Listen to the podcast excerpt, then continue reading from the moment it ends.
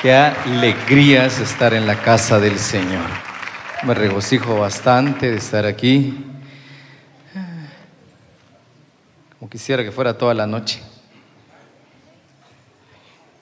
Sí, como usted no desvela, no madruga, me van a empezar a decir.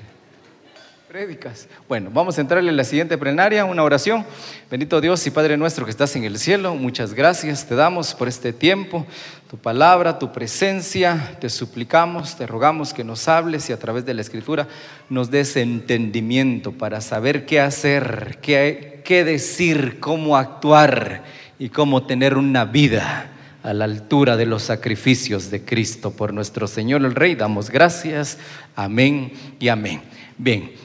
Queridos hermanos, yo quiero hablarles acerca de este personaje. Les hablé primero acerca de Babilonia porque Babilonia es la creadora de este personaje. Entonces vamos a entrarle a este tema que tiene que ver con el anticristo. Usted ya sabe, amados hermanos, más de alguna ocasión ya, ya ha tenido conocimientos de esto, acerca de este tema y de este personaje. Él es un político militar diestro, muy diestro con los números, muy diestro, habilidoso, un supergenio con todo lo que tenga que ver con el efectivo, con el dinero. Bueno, va a desaparecer el efectivo. Entonces, si usted está muy decepcionado de todos los candidatos y en caso de que le gustaría conocer un candidato ideal político, puede quedarse a la gran tribulación, lo va a conocer ahí. Pero si no, hay que estar alerta y no conocerlo allá y tampoco aquí va, hermanos. O sea, estar siempre alerta. ¿Qué dice la escritura? Hijitos, honrando al Padre, al Hijo y al Espíritu Santo. Primera de Juan 2.18. Hijitos, ¿qué dice? Ya es último tiempo. Por eso es que estamos hablando de los últimos tiempos. Ya es el último tiempo y según vosotros oíste que el anticristo viene. Así ahora han surgido muchos anticristos. Hay uno, hay muchos, es decir, está hablando acerca de la influencia, como Babilonia, muchos anticristos. Por eso conocemos que ya es el último tiempo. Pensemos en esto, que hace más o menos dos mil años el apóstol Juan escribió esta carta y él decía, ya es último tiempo entonces nos está tocando. Como cuando decimos, ¿verdad? Si nosotros nos levantamos a las 4 de la mañana, día lunes. El primer día de la semana decimos laboral. Primer, para que no nos peleemos, primer día de la semana es domingo, me van a decir. Primer día laboral, lunes. Si usted se levanta a las 4 de la mañana, dice que es lunes, sí o no. A las 12 todavía es lunes o no es lunes. Qué difícil pregunta, perdone. Lunes a las 12 del mediodía, ¿todavía es lunes o no? Sí, ¿verdad? A las 3 de la tarde, ¿es lunes todavía o no es lunes? ¿A las 6 de la tarde? ¿A las 8 de la noche? Bueno, entonces así está la línea de tiempo de los últimos tiempos.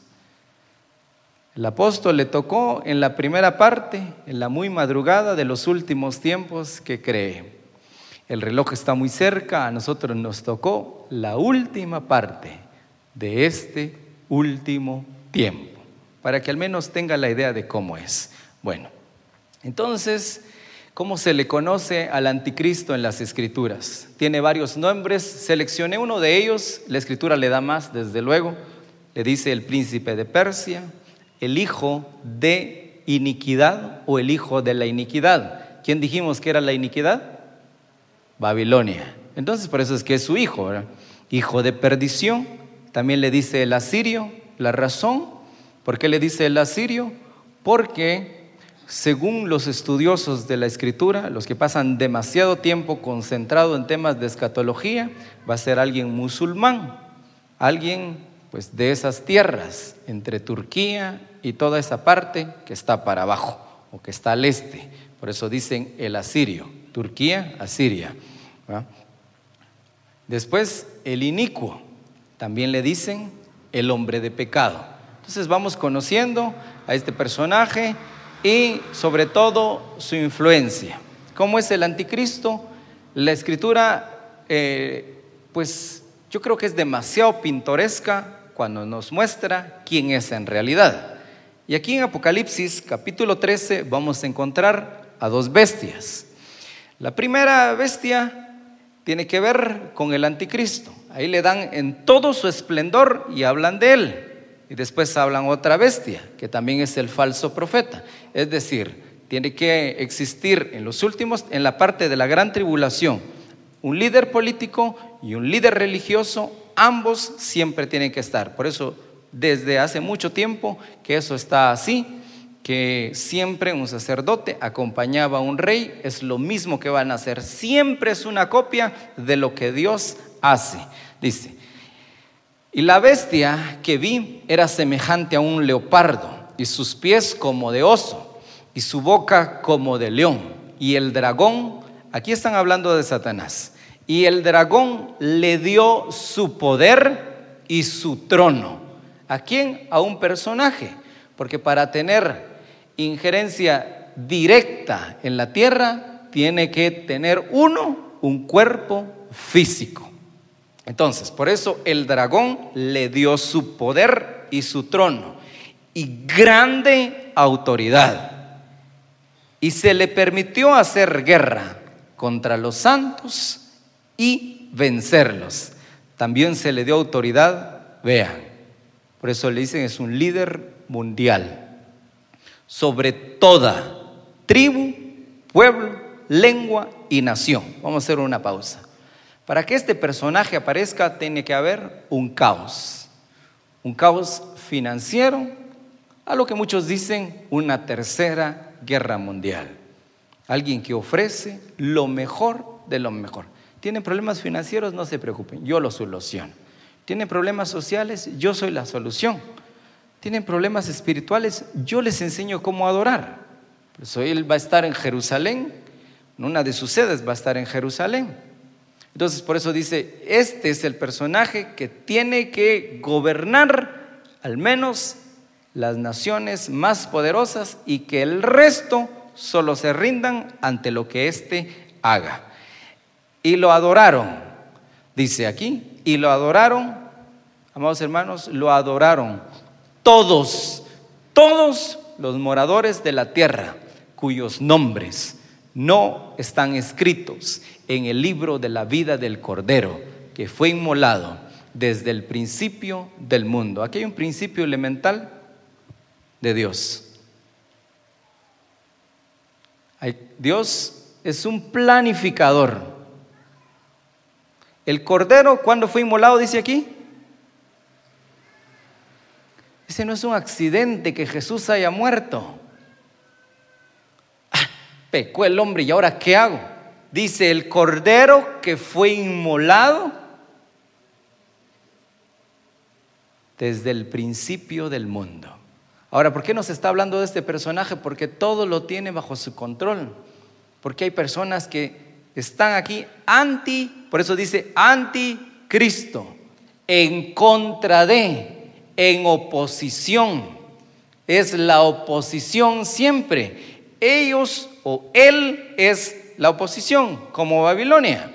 Entonces, estamos viendo acerca de, de él, de su personificación, nos dice la escritura en Daniel capítulo 7, verso 25, ese mandatario hablará, hablará contra el Dios altísimo y causará daño y sufrimiento a quienes.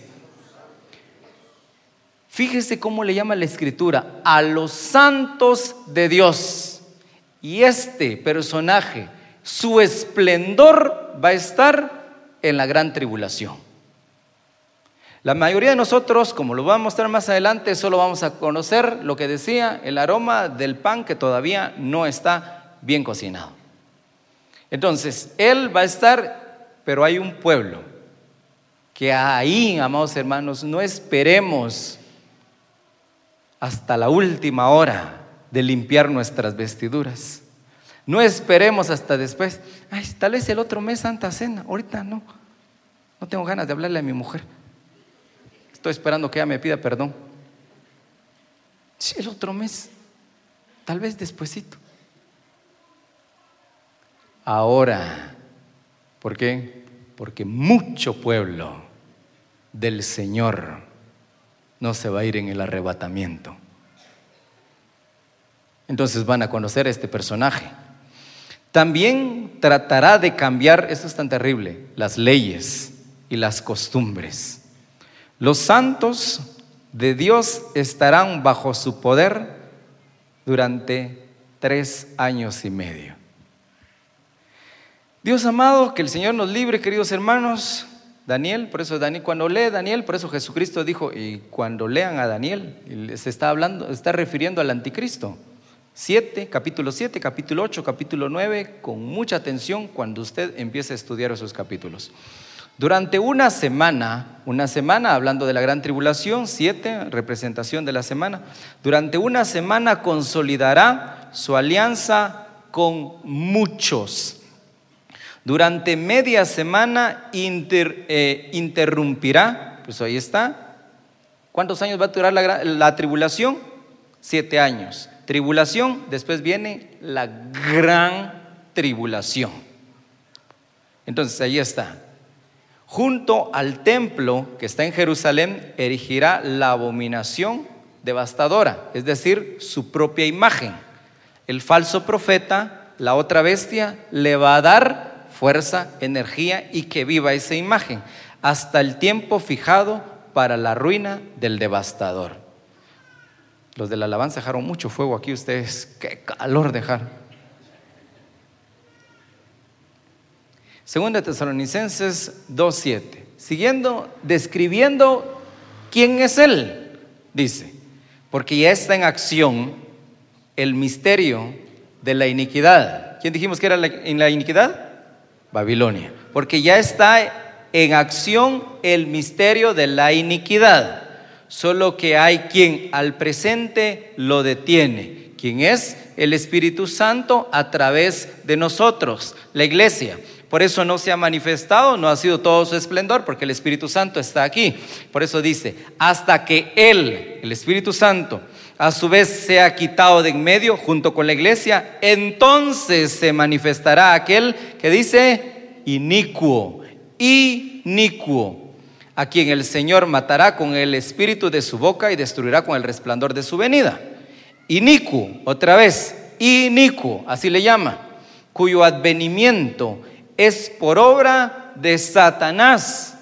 Tanto Daniel, como que se pusieron de acuerdo a Daniel, aquí tenemos a Pablo y tenemos a Juan y nos dicen exactamente lo mismo, que el diablo le va a entregar todo su poder para que reine, cuyo advenimiento es por obra de Satanás con gran poder y señales y prodigios mentirosos, y con todo engaño de iniquidad para los que se pierden por cuanto no recibieron el amor de la verdad para ser salvos. Todavía estamos a tiempo, como dice la Escritura, mientras hay vida, hay esperanza. Eso sí lo dice la Escritura, mientras hay vida, hay esperanza. Así que si no se ha reconciliado, esta es su noche. Y si no ha aceptado, esta también es su noche de entregar su vida a los pies del Señor. Porque le dice inicuo, del griego anomos, que quiere decir sin ley o que al menos Dios no lo rija. Es todo lo contrario a lo que pasa a alguien que vive con ley o la ley de Dios, como vive el justo, como nos enseña. La boca del justo habla sabiduría. ¿Cómo es posible esa sabiduría? Porque su lengua habla justicia. ¿Y eso a qué se debe? Porque la ley de su Dios que dice está en su corazón. Por eso es que hablamos sabiduría, por eso es que hay justicia en medio de nosotros. Por tanto, sus pies no resbalarán. Entonces, es anticristo, se opone a todo lo que tiene que ver con la ley de Dios. Bienaventurado el hombre a quien tú, Jehová, corriges. ¿En qué? En tu ley lo instruyes para hacerle descansar cuando. Porque a veces que nos pasan cosas que pareciera que le tendrían que pasar solo a los malos. Cuando buscamos al Señor, cuando ayunamos, cuando oramos, cuando le servimos al Señor, bueno, es para que no pasemos tiempos de aflicción, sobre todo de los tiempos en que estamos hablando. Entre tanto que el impío se cava hoyo. Muy bien. Ahora, su influencia antes de su aparición. Esto es lo que al menos nos interesa, lo que va a pasar en la gran tribulación, que el Señor los ayude. Dice aquí, ¿quién es el mentiroso? Sino el que niega que Jesús es el Cristo. ¿Qué dice? Ese es anticristo, el que niega al Padre y al Hijo.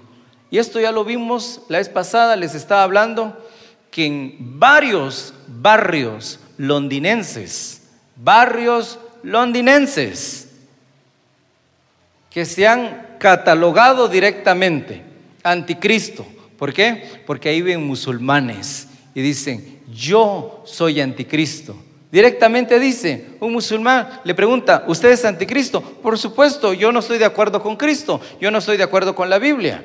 Empiezan a hablar de Alá y de Mahoma, es su profeta, y de la Torah, yo soy, y empiezan a decir. Entonces, pensemos en las ciudades del primer mundo, como Escocia, Suecia, Suecia principalmente, y en su capital, en Estocolmo donde están invadiendo todos los musulmanes con su gran bandera islámica, ondeando por todas partes, diciendo, somos anticristo, somos anticristo. Pareciera que quienes dirán, Europa se está volviendo atea, no se está volviendo atea, se está volviendo anticristo. Eso se está volviendo Europa. Entonces dice aquí, en esto conocemos el Espíritu de Dios todo espíritu que confiesa que Jesucristo ha venido en carne es de Dios. Y todo espíritu que no confiesa que Jesucristo ha venido en carne no es de Dios. Y este es el espíritu del anticristo. De esto vamos a hablar. Este es el espíritu del anticristo, el cual vosotros habéis oído que viene y que ahora que dice, bueno, entonces esa, como les decía, lo mismo es su influencia. El espíritu del anticristo es todo lo que él puede manipular porque el malvado se jacta de su ambición, el codicioso blasfema y que dice, menosprecia al Señor, el impío exclama en el colmo de su arrogancia, no hay ningún Dios que me pida cuenta. Esto es lo único en que piensa. Qué terrible.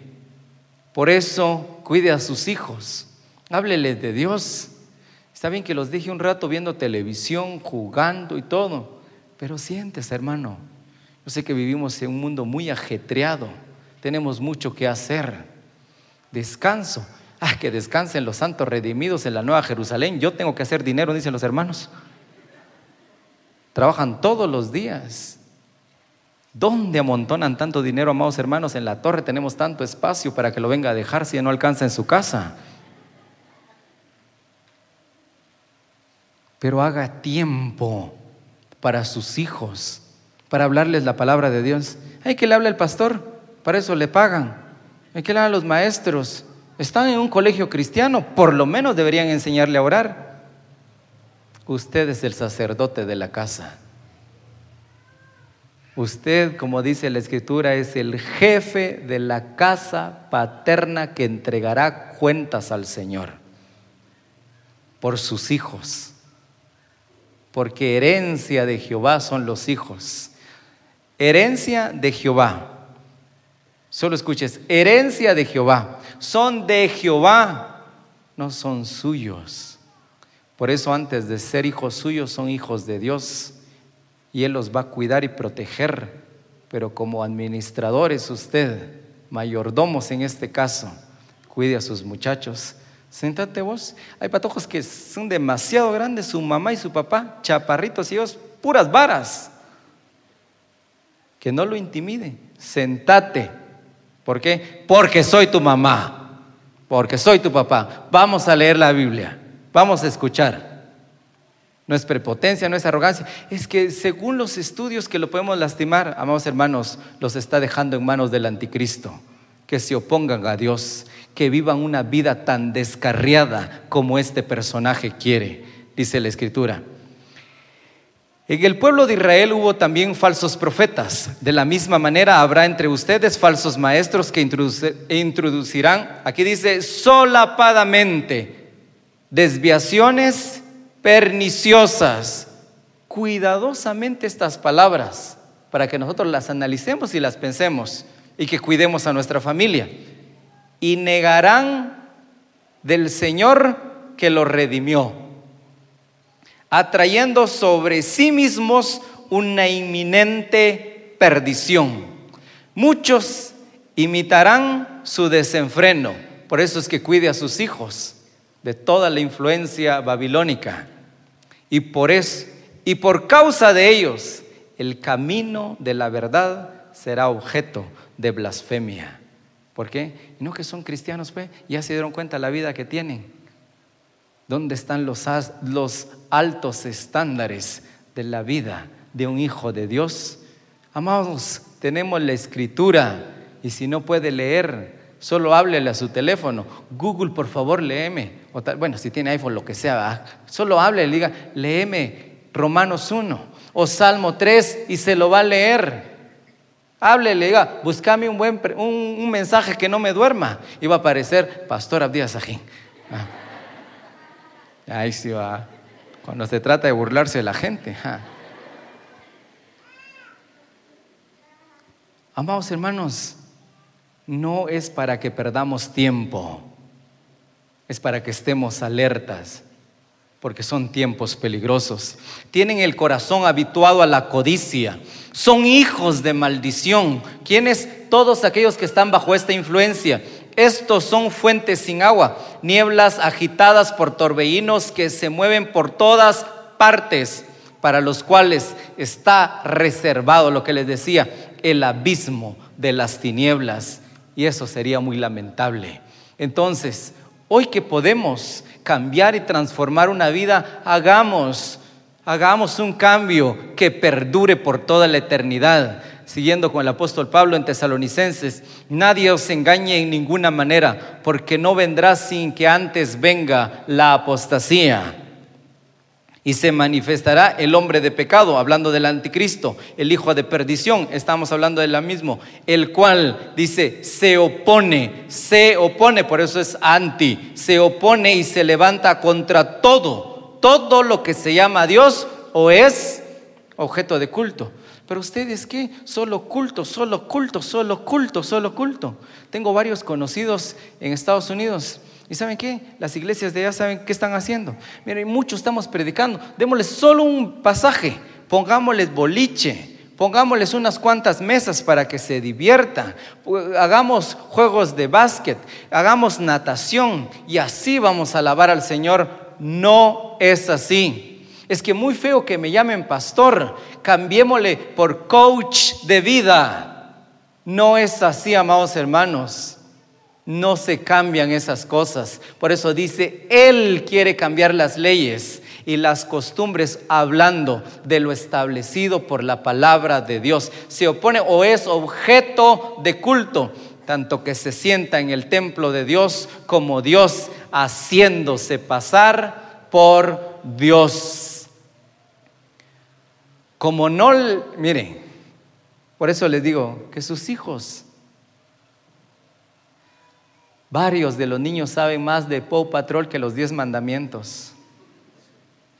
Ay, puedo seguir, fíjese, pero como no me gusta ser tan protestante, aunque soy protestante. ¿Por qué? Porque los papás están muy ocupados haciendo no sé qué cosa. Como no les interesa conocer a Dios, Dios los deja a merced de una mente pervertida que les empuja a hacer lo que no deben. Rebosan injusticia, perversidad, codicia, maldad. Miren esto, son envidiosos, asesinos, pendecieros, embaucadores, malintencionados, chismosos, calumniadores, impíos, ultrajadores, soberbios, fanfarrones se pasan la vida buscando la manera de hacer daño, no tienen respeto por sus padres. Por esa razón, ¿quién tiene la vara en la casa? Y no me refiero a que los somate, sino a que los instruya. Instruye al niño en su camino. Hago énfasis en su camino para que cuando Él crezca no se aparte de su camino. No tienen conciencia por aquellos que no quieren. Ese es anticristo, el espíritu del anticristo. Todo aquello que está en contra de Dios o en contra de todo lo que tiene que ver con el culto. No tienen conciencia, ni palabra, ni corazón, ni piedad. Conocen de sobra la sentencia de Dios que, que declara reos de muerte a quienes hacen tales cosas y sin embargo no solo las hacen, sino que aplauden el que otros las hagan. Tengamos cuidado y estemos alerta. Aquí está el perfil del anticristo, según yo lo veo en esta escritura. ¿Qué les parece, queridos hermanos? Hay 18, 18 características. ¿Cómo lo ve usted? ¿Será coincidencia del destino? ¿Será que no tenía nada que hacer el apóstol Pablo? Y vamos a calcular 18 características. Cuando lee Timoteo, y al final del verso 5 dice, a estos evita, a estos que tienen que, miren, empecemos aquí, a los avaros, a los soberbios, a los calumniadores, a los traidores, a estos evita. ¿Cuánto hay aquí? Hay tres pares de seis. Y cuando hablan de la bestia, ¿qué dice la escritura? Aquí hay sabiduría, aquí hay sabiduría el que tiene entendimiento cuente el número de la bestia. La bestia se está refiriendo, esta bestia se refiere al anticristo. No, lo va a agarrar de chiste como lo agarran los hermanos, por favor. ¿Y quién es la bestia? La bestia es usted porque no entiende, le está diciendo. Vamos hermanos, aquí dice, aquí hay sabiduría y su número es 666. Y ahí tenemos tres pares de seis. No, no es demasiado, no es mucho lo que la Biblia nos dice. ¿Será que tenemos que estar demasiado despiertos o ser exageradamente estudiosos en la escritura para poder saber que eso es parte de lo que Él tiene? Pero estos blasfeman refiriéndose a todo aquello que está en contra de Dios, pero estos blasfeman de cuantas cosas no conocen y en las que por naturaleza conocen.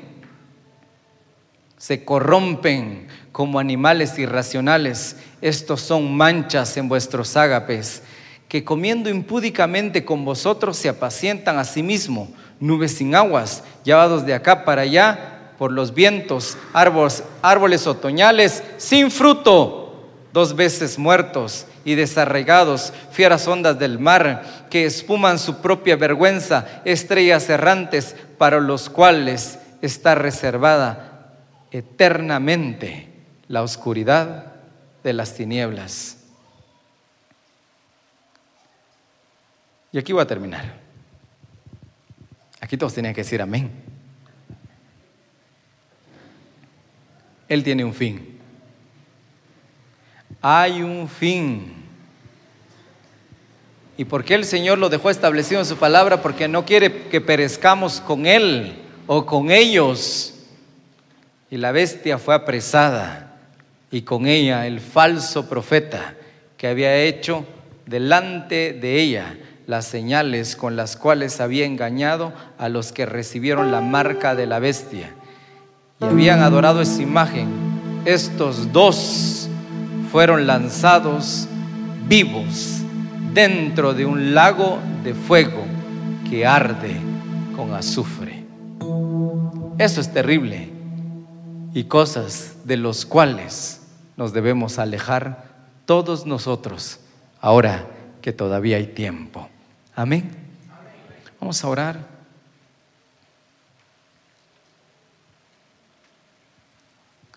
Señor,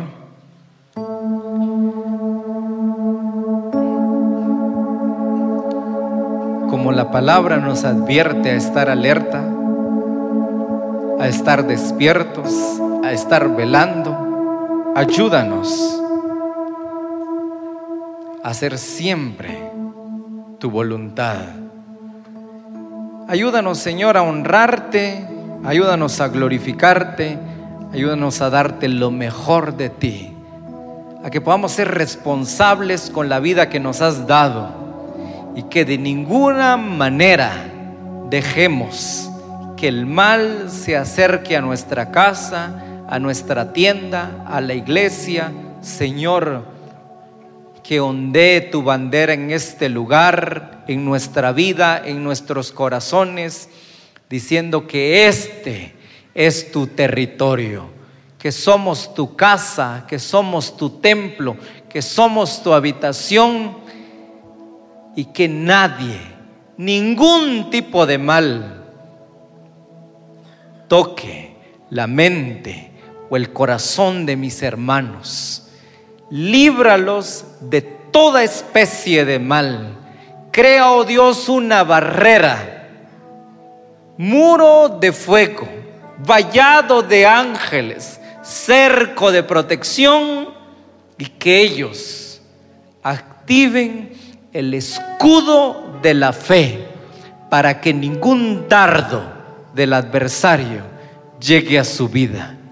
Por el contrario, sean sabios, sensatos, prudentes, entendidos e inteligentes, hombres y mujeres de bien que te representen con excelencia en todo lo que hagan en su jornada diaria. Te lo suplico en el nombre maravilloso de Jesús. Aleluya al Rey.